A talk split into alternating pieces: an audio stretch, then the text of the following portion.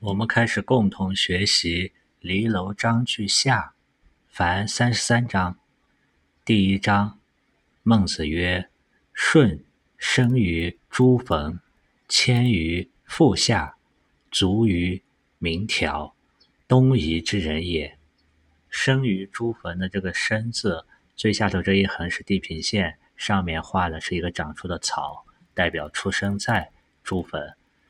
迁于腹下的这个“迁”字呢，它的繁体字“走之”实际上是个错字部，代表脚行在路上。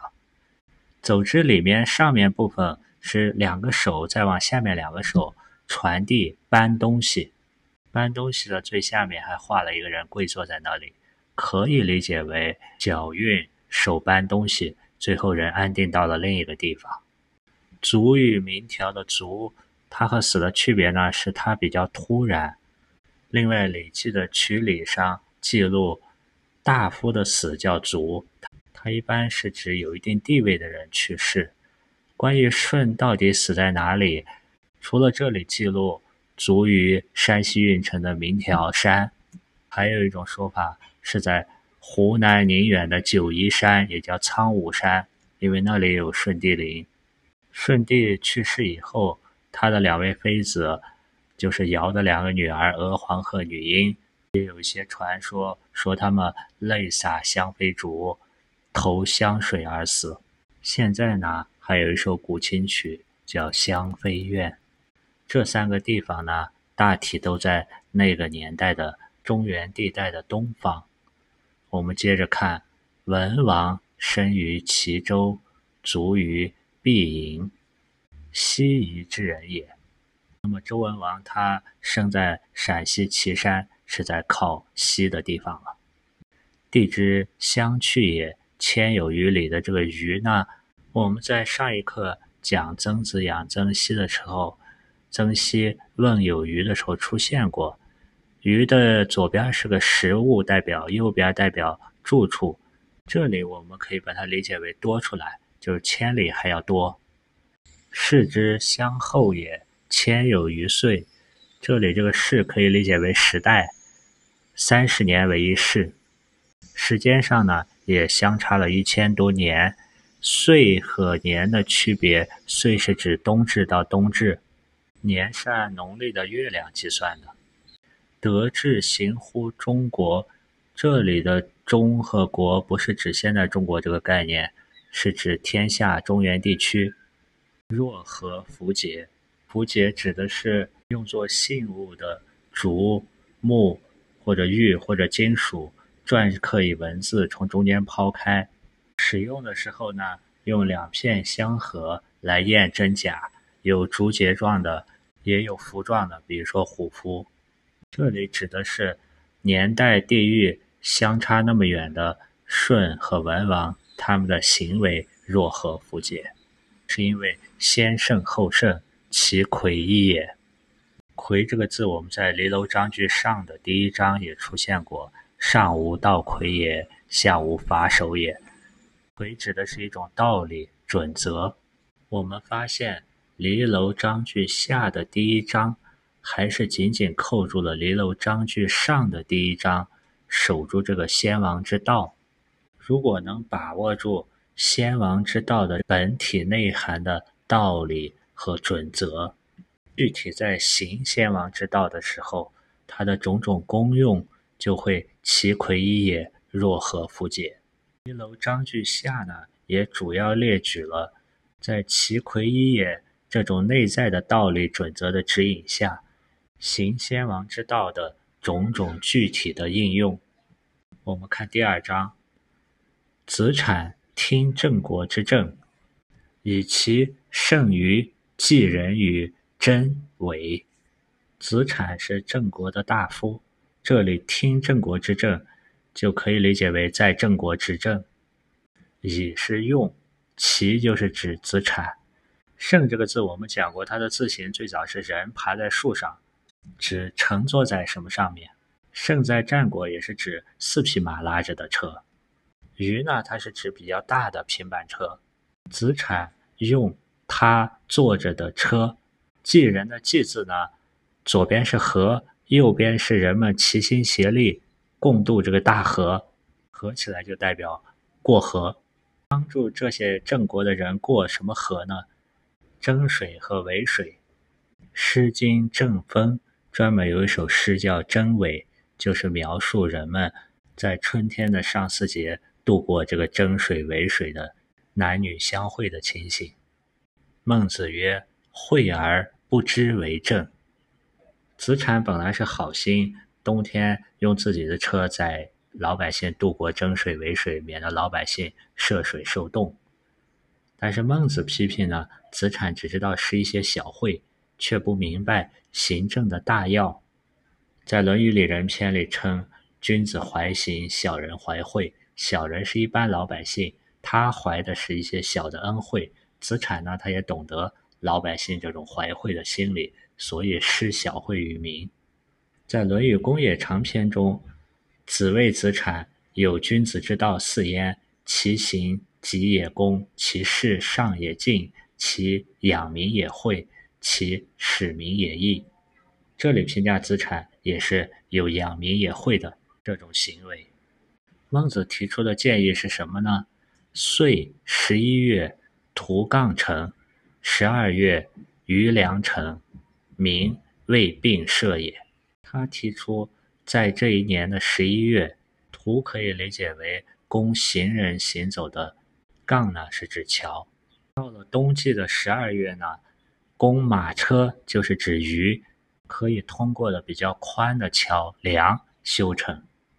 民是指老百姓，畏就是不会，病是指心里忧虑发愁，因为病这个字，病字框里也是丙丁火，是内在的一种，它不像疾病的疾字，疾里面是个见识的识，往往代表。外来因素带来的疾病。君子平其政，行必人可也，焉得人人而济之？这里这个平齐政的平呢，我们可以理解为它倾向一个动词性的治理好的意思。行必人可也，你可以把它理解为，只要你的执政做好了，你出行可以让行人去避开，不用去施这种。载路人过河的小恩小惠，也可以理解为你的行为避开众人的目光，是一种你把什么都预先做好了，百姓日用而不知的状态。焉得人人而济之？哪能一个一个都帮他们过河呢？可能这句话还包括这样的一些意味：君子平其政，行必人可也。君子，你做了事情，你已经成就了一些事情以后，你还需要把它放下，把它看平常，看破。事成拂衣去，事孰为大？世亲为大。手孰为大？手生为大。在平其政的过程中，追求这种守身带来的自信圆满。所以接下来他又说了：“故为政者，美人而悦之，日益。”不足乎？美人而悦之，你可以理解为让每个人都喜悦满意，也可以理解为每个人都对你喜悦满意。要想做到这样，会日益不足矣。个人是没有办法得人人而济之，帮助每一个人都过河的。像舜那么伟大的圣人，也只能先从身边人。鼓守这个事亲来开始做起，何况你觉得有人没有悦之，或者因为有人没有悦之而导致你的不悦，可能是因为你自身的不圆满导致的。对人们过河，人人而济之这件事的处理，有点类似于前面所说的“天下逆，原之以道”。用成于济人呢，有点类似于“原之以守”。用图杠、余粮，乃至于道去济人过河，才是一个为政的目标。孟子反对的是在为政中的一些政治作秀，或者光是一些小恩小惠，所以他说：“图善不足以为政。你光有这个善心，想帮每一个人都过河，这还是不行的。需要找到合适的方法，先王之法，并且要尽快的实施。滕文公中他说到：“民事不可缓。”比如说，你找到修桥这种方法，然后抓紧时间去让它土杠成余梁成，这才是一个君子仁者，他处在高位，通过运用那个奇魁一也的先王之道，侍奉好百姓，责备到苍生。我们看第三章，孟子告齐宣王曰：“君之视臣如手足，则臣视君如父心；君之视臣如犬马，则臣视君如国人；君之视臣如土芥，则臣视君如寇仇。”先看这个孟子告齐宣王的“告”字。上面一个牛头，下面一个口，它最早有牛为这些祭祀的牺牲品向神明进行祭告的意思。《说文解字》里呢，他说到，因为牛要触人，就把牛角上绑一个横木，所以告人也，让人们注意小心，同时让牛不要创伤人。君主如果视臣像手足一样。那臣子就会把君王看作心腹。君之视臣的这个“事”字，左边是个“事”字部，右边是一个人跪坐在那里，睁大眼睛的样子。则成视君如父心的这个“则”字，左边画了一把刀，右边画的那是一个鼎，是用刀在鼎上刻画太阳变化的规律。同时，则成视君如父心的这个“父”和“心”。也可以理解为腹部的腹指代中枢，心脏的心呢？中医有一个说法，心脏是人体各个器官的君主，从心脏那里血液流向四肢百骸，心脏的功能也类似于一个国家君王的功能。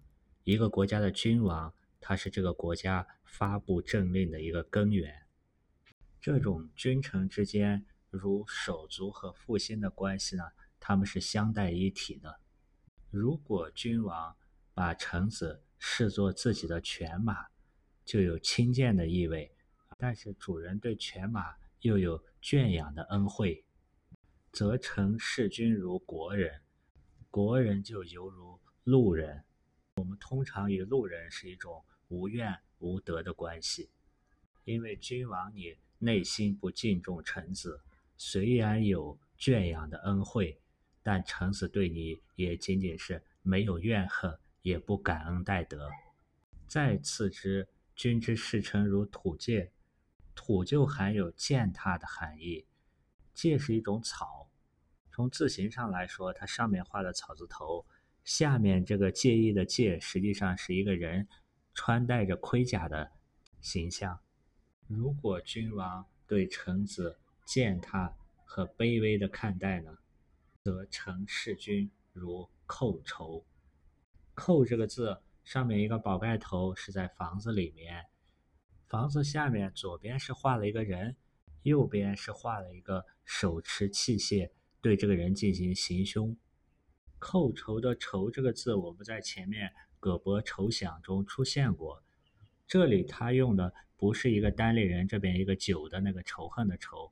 他用的是两边画了一个锥，中间写了个言，表意。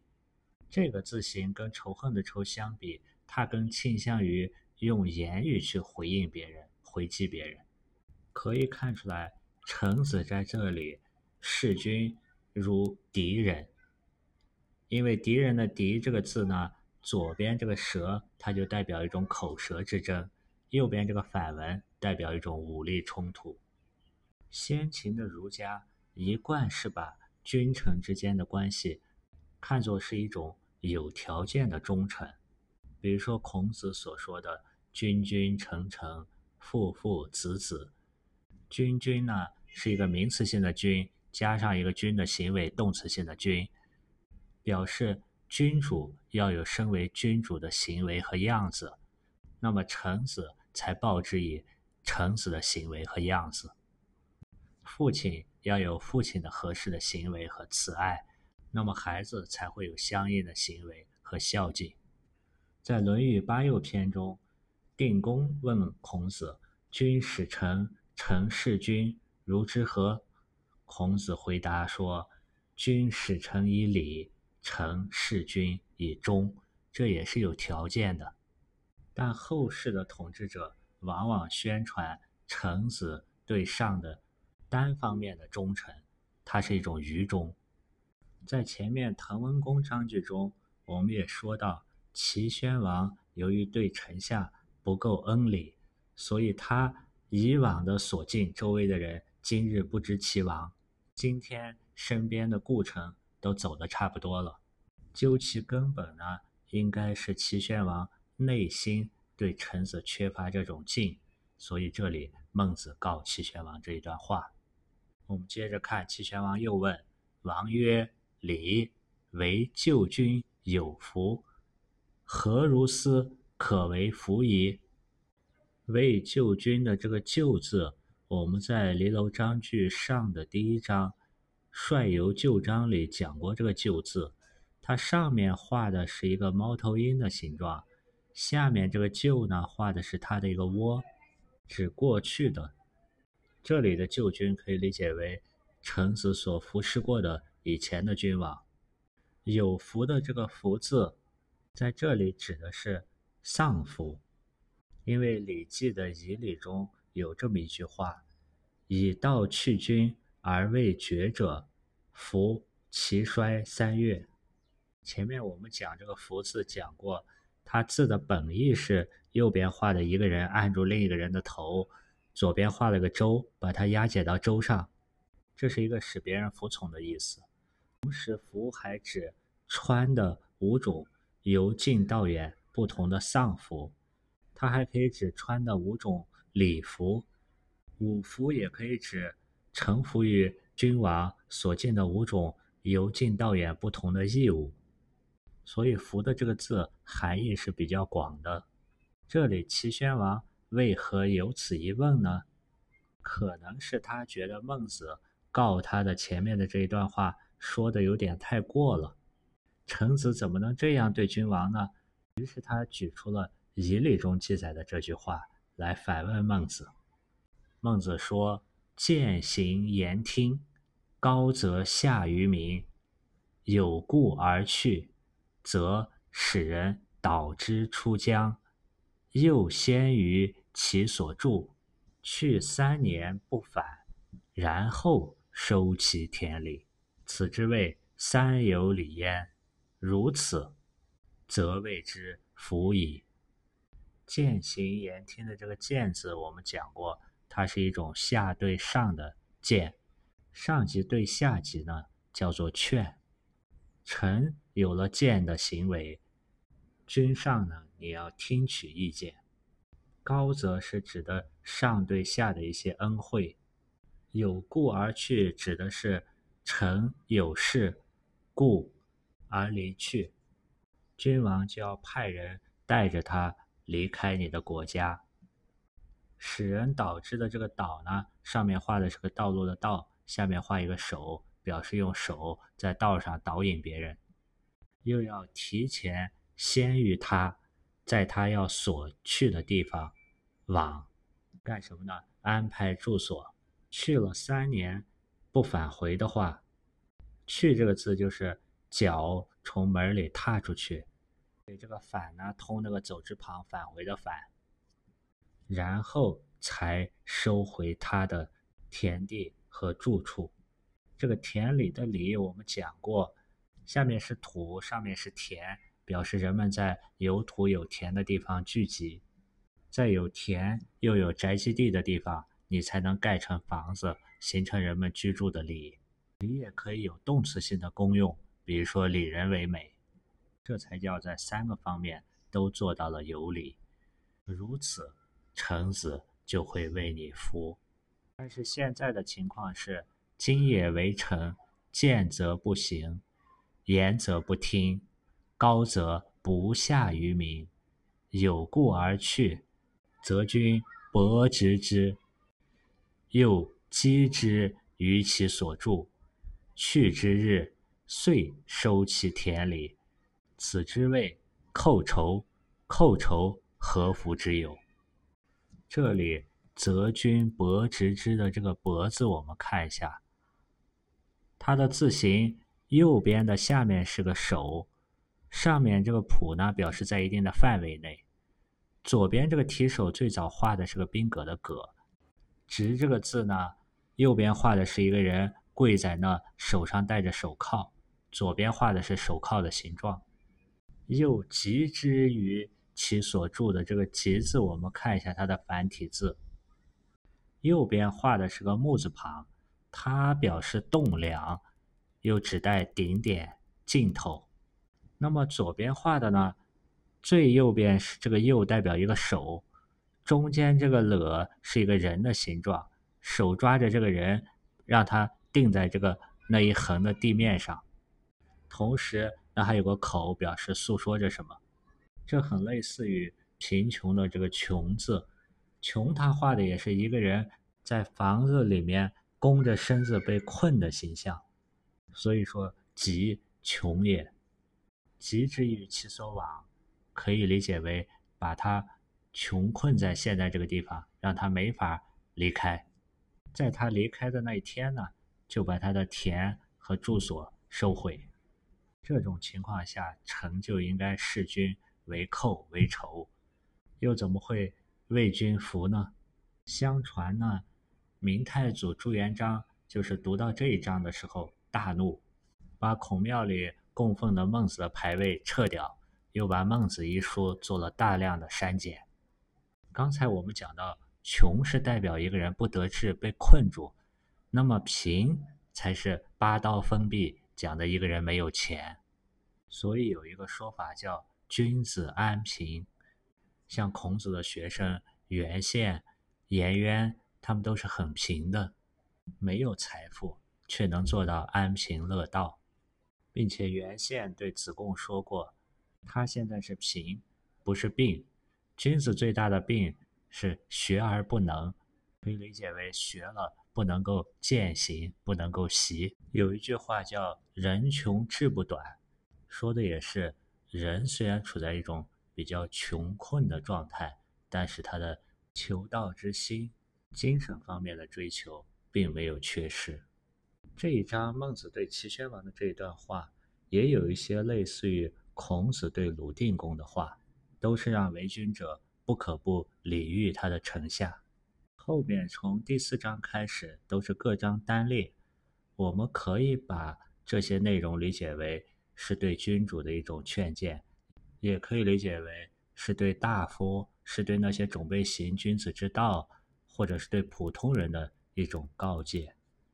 第四章，孟子曰：“无罪而杀士，则。”大夫可以去，无罪而戮民，则士可以袭。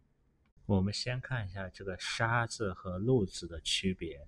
“杀”字我们讲过，它的右边是手拿着兵器，左边画的是用兵器把人的腿骨击残，合起来就代表伤害、杀害的意思。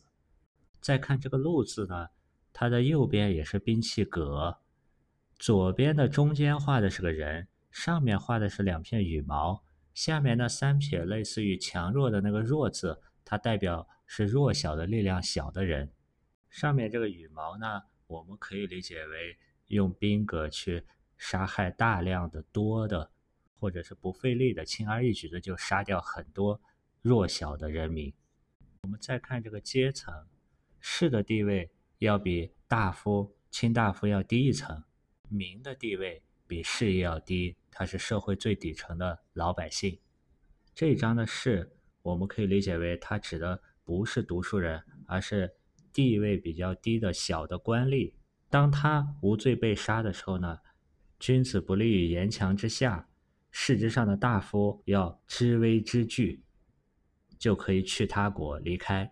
同样，当最底层的老百姓无罪而遭到杀戮，有一定职守的士。就是底层的小官吏，也可以去迁移避祸，因为“图”这个字，它的右边代表路，左边这个走代表两个脚前后在走。这一方面是不同流合污，另一方面它也是一种自保。在《论语公冶长篇》中，子谓南容说：“邦有道不废，邦无道免于行路。”你在政治清明的时候，需要坚持自己的操守；那么在政治黑暗的时候，就要想办法免于行路。结合上一章，孟子在第三章告诫君王：当下面的臣子有故而去的时候，你不要去驳直之，诱其之于其所往。君王不要施加暴力，要以礼相送。紧接着在后面的第四章，又告诫这些士和大夫要见微知著，君子当见机见微而作。不要使自己陷入困境。我们可能还有印象，公孙丑章句下的后面各章节都多次出现“孟子去齐”，“孟子去齐”。孟子他自身也是这么做的。好，我们接着看第五章。孟子曰：“君人莫不仁，君义莫不义。”这句话在离楼章句上的第二十章出现过。根据两章不同的语境，在前面出现的主要是说人臣应当以正君为当务之急。这一章呢，偏向于告诫人君或者是君子。在前面出现的时候，我这个本子的句逗是君人，逗号莫不仁，君义，逗号莫不义。这种断开的形式可以理解为它倾向于。君仁了，下面的臣莫不仁；君义，臣莫不义。在第五章这里没有这个句逗，它是连起来的。我们也可以把它的主语视为始终是君主或者是君子。这里第一个人和第二个人有什么不同呢？我们可以把第一个人视作目标，第二个人视作过程。军人是你追求一种人的目标。则你在做事过程中，你的每一个事情、每一个过程都是人的。同样，你的目标如果是义，那么你的过程中也都是义的。它是一种由人义行，而不是行仁义的感觉。也可以把军人军义理解为君在仁和义的本体当中，从而它体现出来的各种功用也都没有不仁和不义。墨这个字，我们讲过，他画的形象是太阳隐藏在草丛中了，代表一种日落西山。后把墨这个字的下面加了个日，就用暮这个字，暮色黄昏的代表日落。黄昏的这个意思拿走以后呢，墨往往假借为不要、不能。关于这个，孔子也说过：“其身正，不令而行；其身不正。”虽令不从，下一章呢，跟这句话也是有联系的。第六章，孟子曰：“非礼之礼，非义之义，大人弗为。”我们先要回忆一下“非礼之礼”的这个“非”字，我们讲过，它像鸟的两个翅膀，两个翅膀中间是离开的、断开的，所以它指违反、背离、违背。大人弗为的。这个大人，我们可以理解为能够明明德，他的智慧高，德行也高的那一类人。弗为的弗字可以理解为不会。我们前面学过，弗它和不相比，它要比不的否定意味还要浓，还要重。按一般的理解，什么是非礼之礼呢？有一些礼已不合理，有一些义已经非时宜，不合意。比如说，在清朝的初期，我们认为剃头留辫子是非礼，是不义；在清朝末期开始中华民国的时候，大家又认为留辫子是清朝的封建遗老。不同时代，他要求礼的形式是不同的。孔子也说过，夏商周三代的礼都有所不同，他也是根据时宜去看使用什么样的礼节。你只要把握住了礼的本质，是为了规范，是为了区别差异。同样，义的本质也是为人处事要合乎时宜。义者宜也。作为大人呢，则随事而顺理，因时而处义。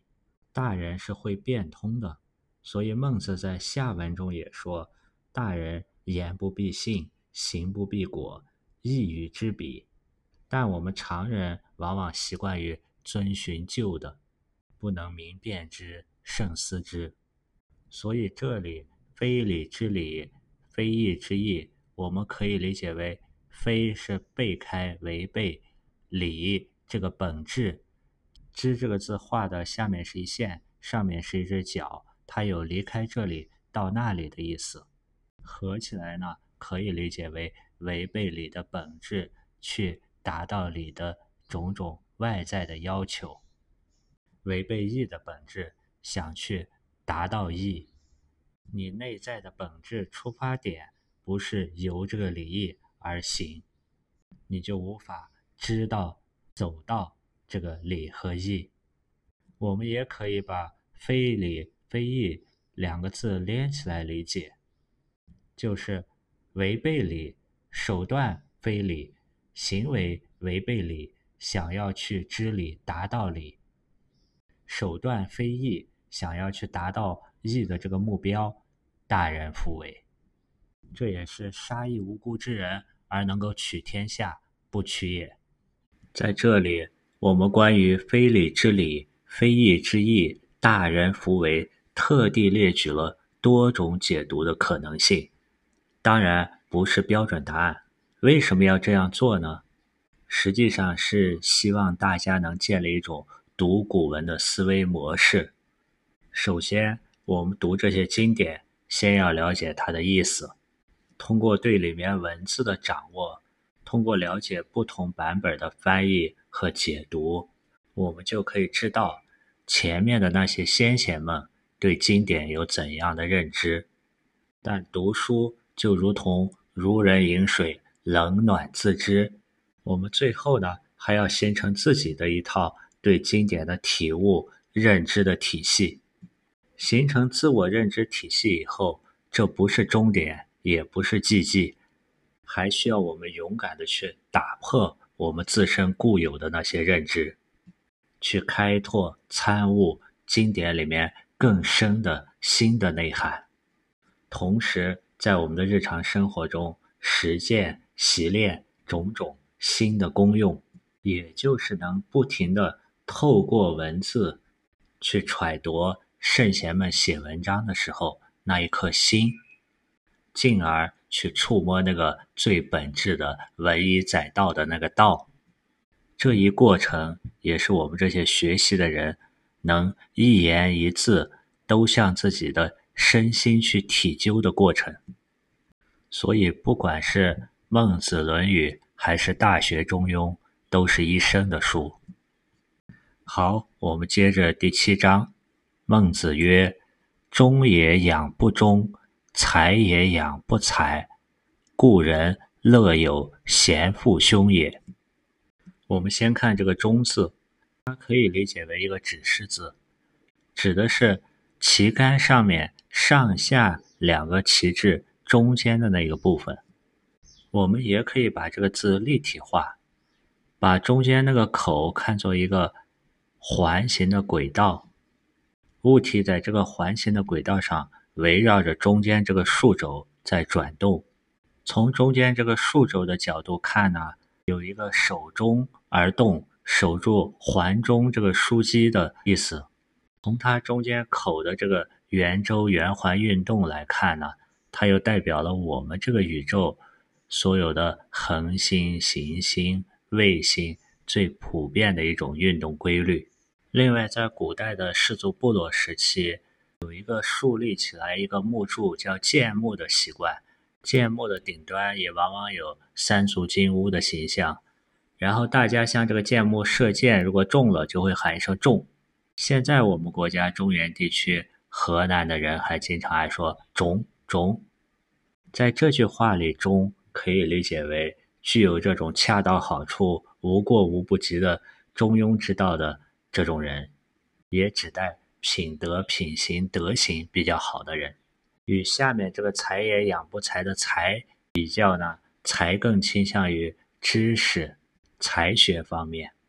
养这个字，我们前面分析过，最早的字形是下面一个手赶着上面的羊，后来演变成羊加上下面的食物。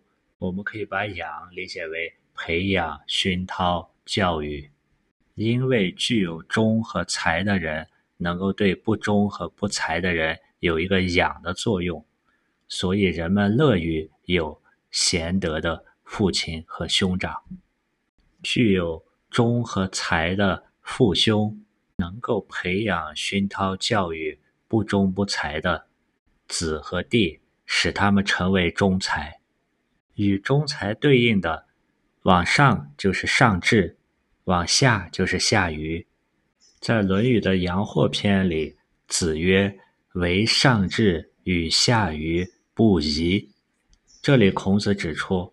如果不是中才，大部分人是中才的人。如果超越了中才，那种很少的上智的人，中才以下那种下愚的人，他们是很难被改变的、影响的。接着，孟子又换了个角度，从具有忠和才的角度来说，如忠也弃不忠，才也弃不才，则贤与不孝之相去，其间不能以寸。这里“中也弃不弃”的这个“弃”字画的是下面两个手，中间一个簸箕，上面一个婴儿，把它抛弃了。不肖这个“肖”字呢，它下面画的是一块肉，上面画了三点儿，本意是样子外貌相近相似。不肖呢，这里可以理解为不贤能的人。其剑不能以寸的这个“剑”字画的是。两扇户之间那个月中间实际上是个月亮的月，最早月光从两户门的缝隙透过来，它指缝隙，这里可以理解为差别，缝隙近的不足以寸，它的意思类似于人与禽兽相差几息，这种表达就是两类差不多。作为忠和才的人，指的也就这种有贤能的人。他要去侍亲，帮助这些不忠不才的身边的人，这就类似于孔子在《先进篇》所说的“先进于礼义的那些君子，要帮助后进于礼义的那些野人们，来达到一个以直错诸枉，能使亡者直的以人治人的作用。”我们在前面也提过，老子也说过：“善人不善人之师，不善人。”善人之资，作为贤者，你去帮助这些不肖的人，去教导他们，也是一种把他们作为资粮，来促进自己守身、修身、积德。如果你抛弃身边的这种不忠不才的人，结合上一章呢，也是一种非礼之礼、非义之义，大人复为。这里面也类似于。佛菩萨要普度众生，不能做一个自了汉的意思。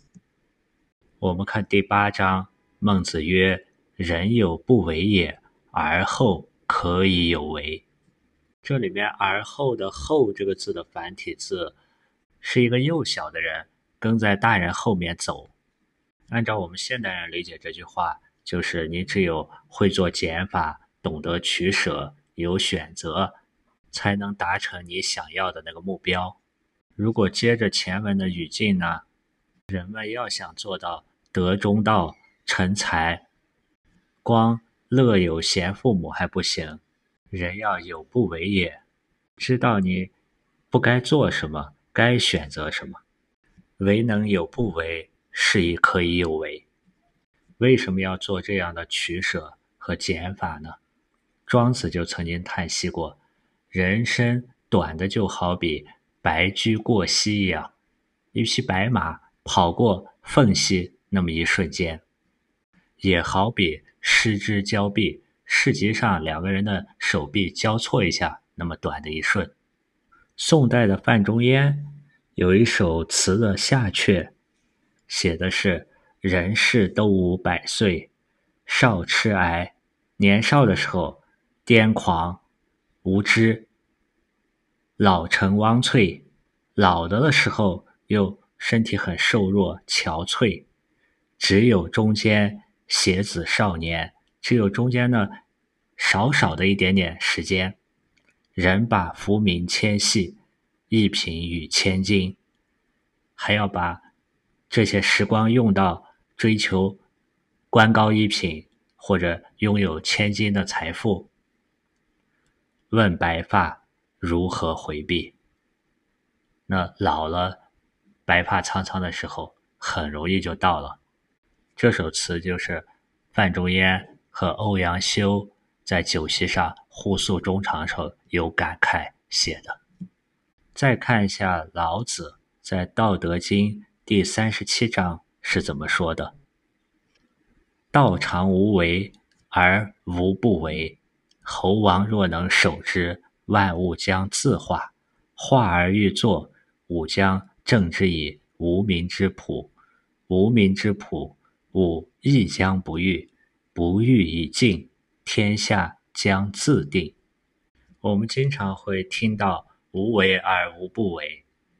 对于不为、无为和有为，我们可以把它理解为：不为就是我们数学上的那个零，有为就是去做那个一，而无为呢？是介于零与一之间的，类似于一种顺其自然、恰到好处的为。老子的这段话呢，又把第八章的意境带到了一个：如果人守在仁爱、仁慈的这个人的本体中，他能守住身，不去妄动，而后可以有种种仁和义的功用。这个人的本体。是我们每个人本自具足的。当我们反求诸己，我去在心中追求它，它就会来。所以孔子说：“人远乎哉？我欲人，斯人至矣。”但是我们一般的人很难像颜回那样，三月不为人，都能守得住这个本体。比如说，我们会做出下一章所列举的事情。第九章。孟子曰：“言人之不善，当如后患何？”言就是直说，当如后患何？我们可以理解为当如何面对这个后患。用佛教的说法，就是当你说人家不善，造了这个口业恶业，你应当知道有什么后果。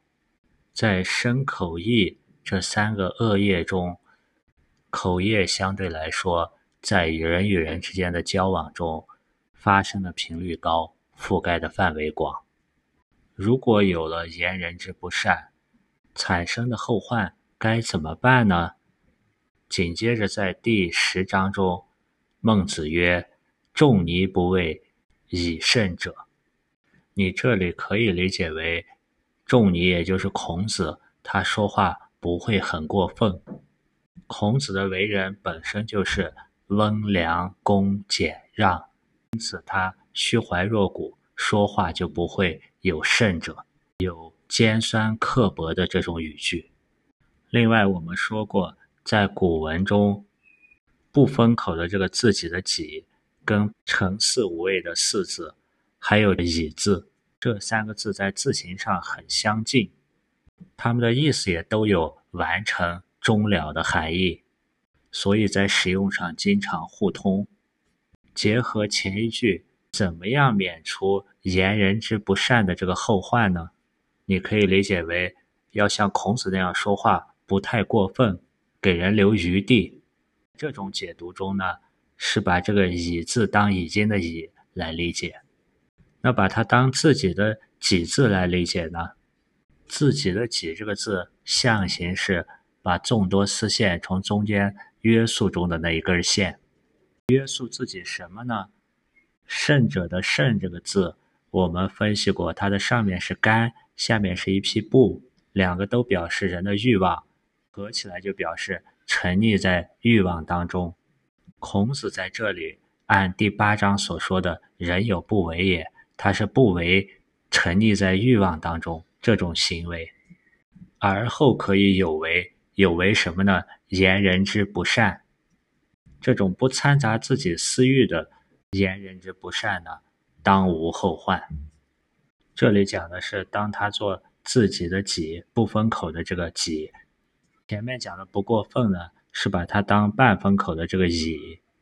当这个字全封口的时候，读作四。从名词性上来说，它代表将要生出的胎儿；时间上，它代表天干的巳时，是最接近阳气最盛的午时的上一个时辰。它的功用有起起来的起，可以理解为兴起来一种过分的心思和言辞，或者是兴起自己的私欲。最后，我们把八九十三章串起来看一下。孟子在说完“人有不为也，而后可以有为”，紧接着说了“言人之不善，当如后患何”，有点像是对孟子自己的一种警醒。但他又说“种尼不为以圣者”，又有点把孔子为人处事的态度作为榜样，强调了要保有做事的这一颗初心，不管是道人善或不善。都可出于人或者不仁，出于人心有可能道人善，也有可能道人不善；出于不仁的心，也有可能道人善，也有可能道人不善。这就要看初心。你如果有一颗不为以圣者的心，不非礼，不非义，不背离这个人的本体，按孔子所说，就是道二，道路有两条，仁与不仁。在这种二分法之下。如果我们人有不为也，选择了不为那种不仁的事情，那么我们就会在仁的道路上，而后可以有为。为什么呢？从弑亲开始，然后去帮助那些不忠不才的人，然后弑君。在前面的文章中，公都子曾经问外人皆称夫子好辩，敢问何也？因为我们前面学习过，孟子和诸子百家都辩论过。孟子也自己说：“予岂好辩哉？予不得已也。因为天下之生久矣，一治一乱。如果有为了天下生民能够治的这颗初心本心，孟子应该认为这样做的话，哪怕是言人之不善，也应该没有什么后患，因为秉持的是一颗大人的心。后面所说的赤子之心，这也是儒家的一种。”入世的态度。那么，我们如果用道家的这种老子所说的“道常无为而无不为”的思路去看呢？道家是看淡为，以无为的心态来实现人有不为也。这和儒家所强调的守身为本，孔子的不为己胜，不太功利，不太目的，也十分相似。然后以一种顺其自然。恰到好处的无为，来达到天下将自定。佛家所说的无我相不施，也是一种不掺杂小我、功利目的的有为，从而令众生远离烦恼，心得清净，这样就能成就一切功德。不管是从儒家的本着仁义，还是道家本着清净无为，或是佛家本着善念。他们的初心都是与人为善的，这样的初心下去言人之不善，就无后患。但守着这种初心很难，除非是大人或者是拥有赤子之心的人。我们平凡人很容易就走向言人之不善或者好为人师的路。所以我记得南怀瑾南老说过一句话：十八层地狱之下。还有第十九层地狱，就是给这样的人准备的。甚至，甚至，今天的内容就是这样。